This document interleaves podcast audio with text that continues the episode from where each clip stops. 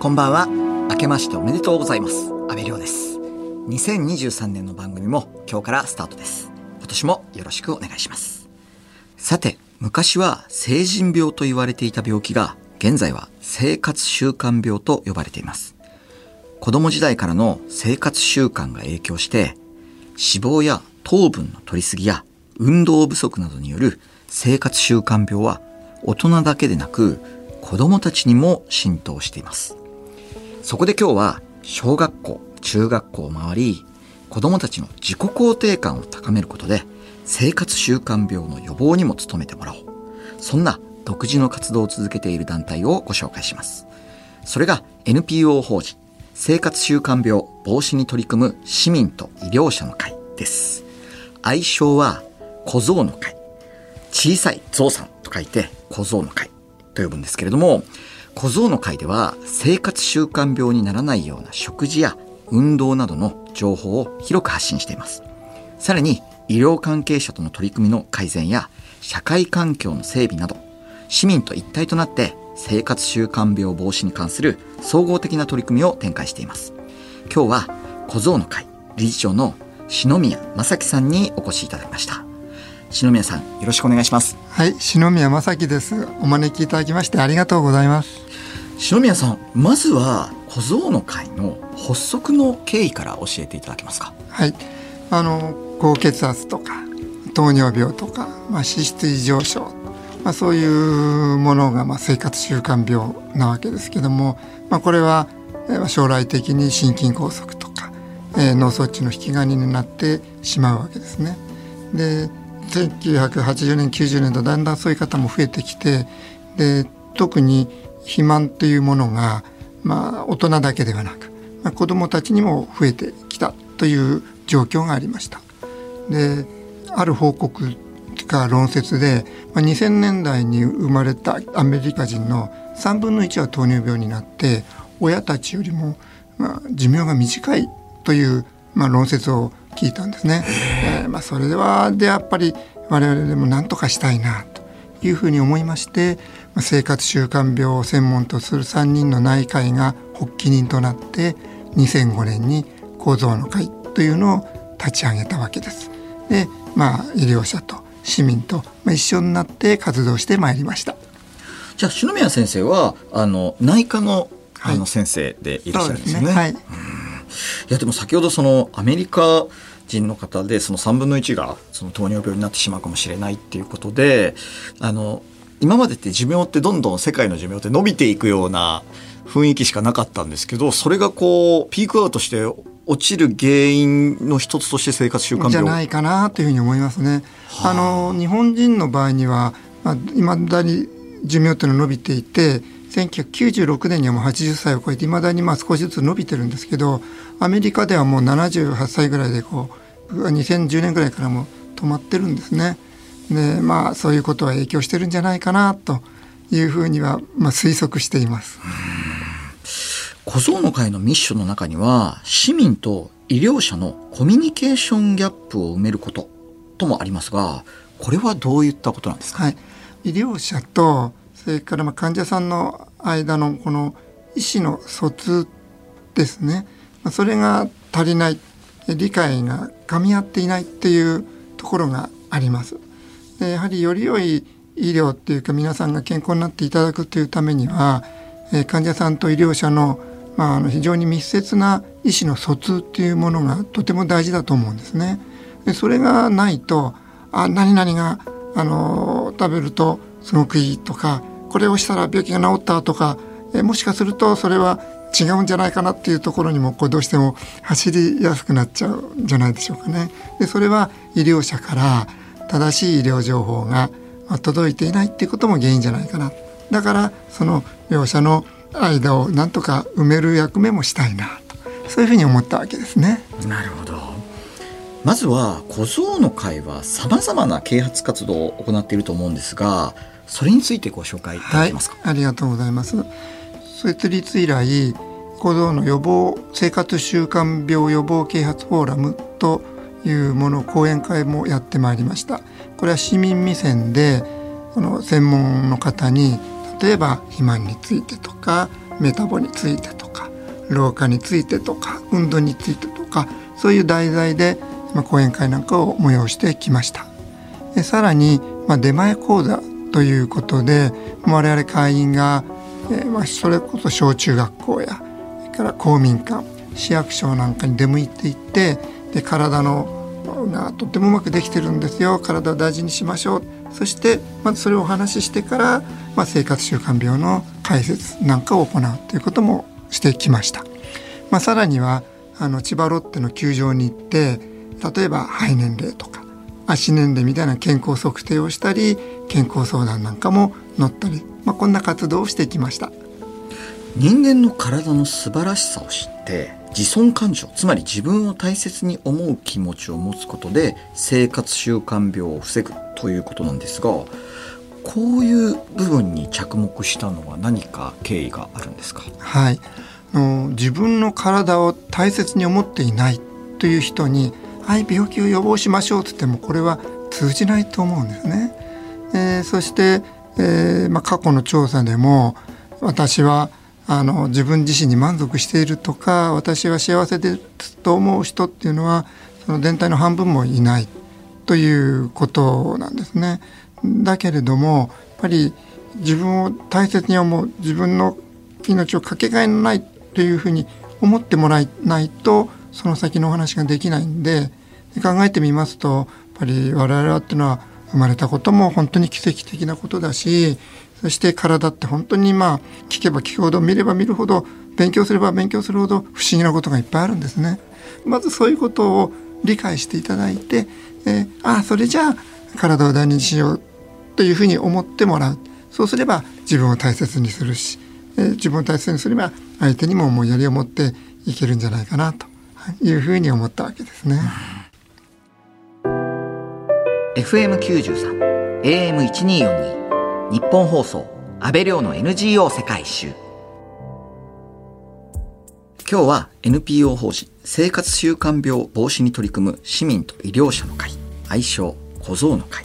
理事長の篠宮正樹さんにお話を伺っています。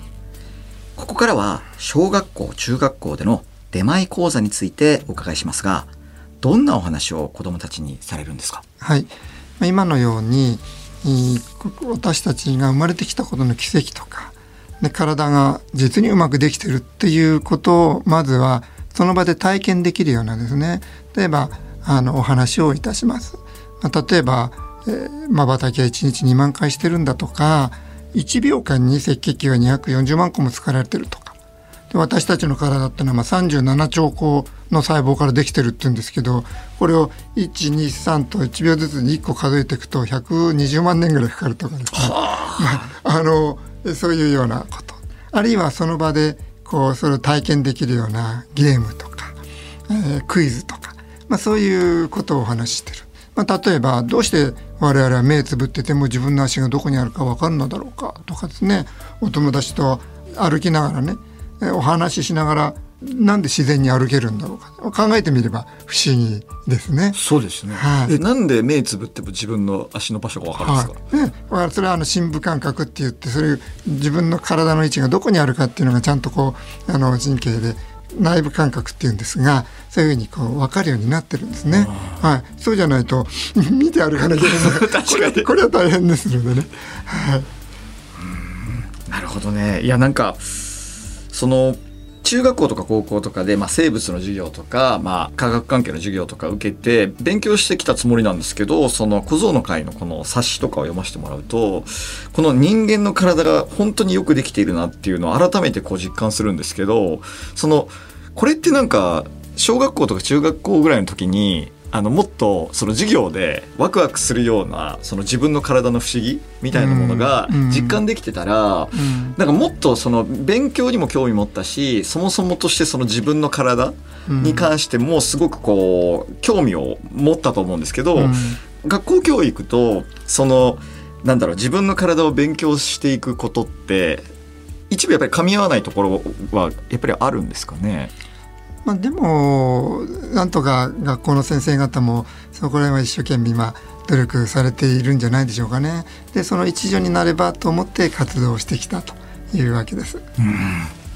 実際子どもの体を守るその点で親が心がけてあげることって何かあると思いますか？まずはやはり朝日の光を浴びることとから朝ごはんを食べるっていうことをままず第一だろうと思いますね。まあ、それによって、まあ、あの体もリセットされて活動モードになるというふうに思います。それから食べることはやはりとても大事で喜びなので楽しくゆっくり食事を味わっていただきたい。例えば、まあ、この食べ物がどうしてここにあるのかこれ誰が作ってどう調理されたのか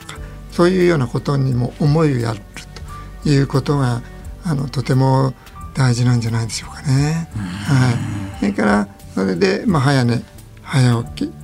朝ごはんというふうに、まあ、習慣づけていただくということが大事だでそういうことによってやっぱりこの自尊感情っていうのも例えば学校が楽しく思えるとか自分にいいところがあると思えるという感情も芽生えるっていうのは私どもの調査でも明らかになったものです。あの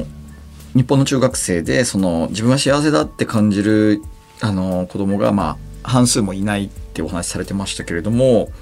やっぱりその小学校中学校の出前講座に行くとそういうこうあまりポジティブではない子どもたちの姿をやっぱりよく見ますか？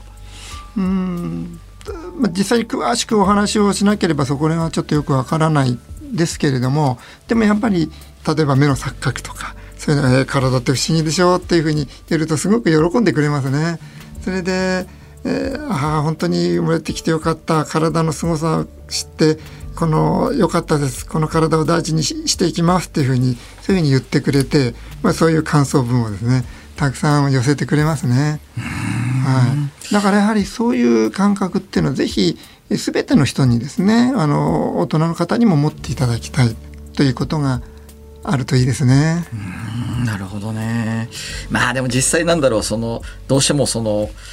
もっとなんか有名になりたいとかそのお金持ちになりたいとかあの会社で成功しなきゃいけないとかなんかそれの道半ばの状態ではいけないっていうなんか思いばっかり捉えられてて自分の体が毎日こう朝起きてからずっと動いてくれていることにまあほぼほぼ興味を持たずに生きてきたような気が僕もしていて、うん、本当自分の体にこう興味を持つその愛おしく思うってすごい大事なことですよね。は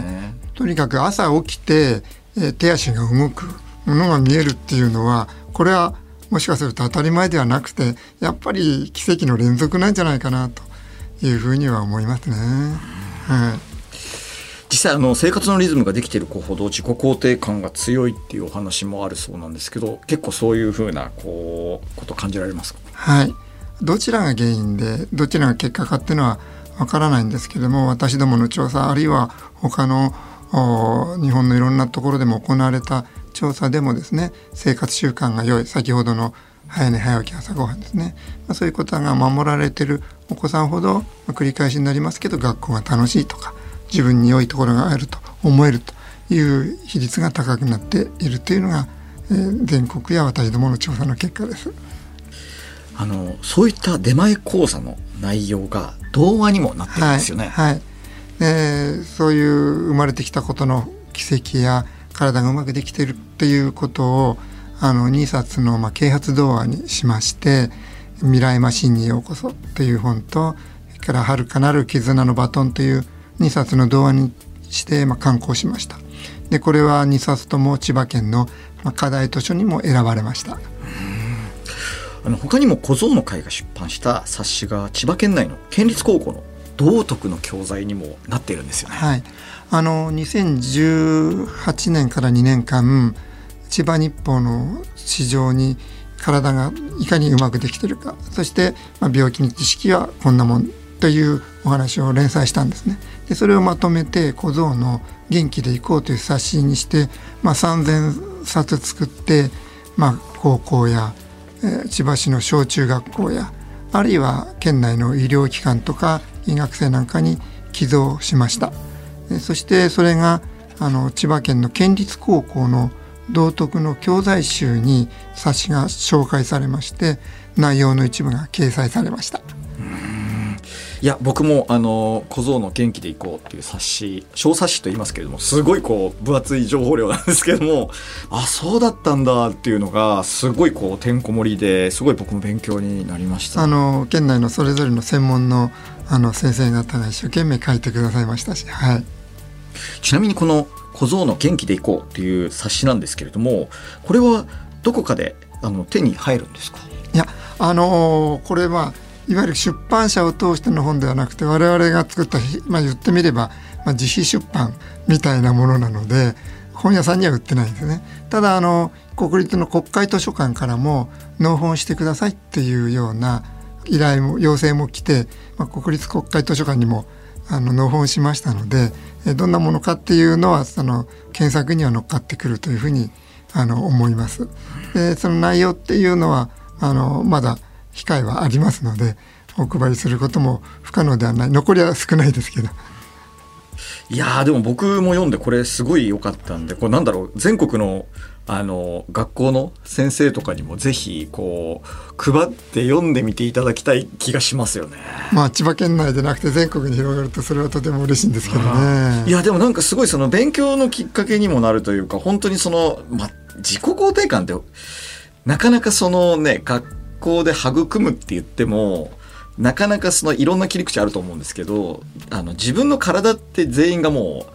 当たり前に持っているわけじゃないですか。でそれがすごいあのマシンなんだよっていうことって全員にとって分かりやすい自己肯定感になりますもんね。うんうんうん、そうですねでもやっぱりそれをそうだって示してもらわないと言ってもらわないとねやっぱり分かりにくいところあるでしょうからそれが私たちの役目だというふうに思います。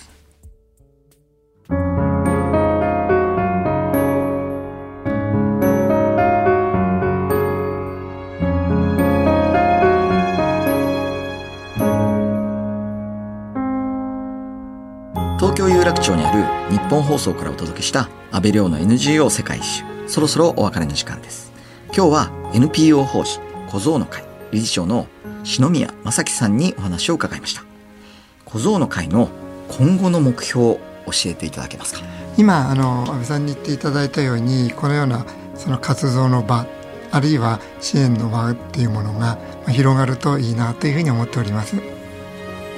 次回は小僧の会の篠宮正樹さんに今や国民病とも言うべき糖尿病についてお話を伺います。篠宮先生次回もよろしくお願いします。よろしくお願いいたします。小僧の会の活動について詳しくは公式ホームページをご覧ください。ここまでのお相手は阿部亮でした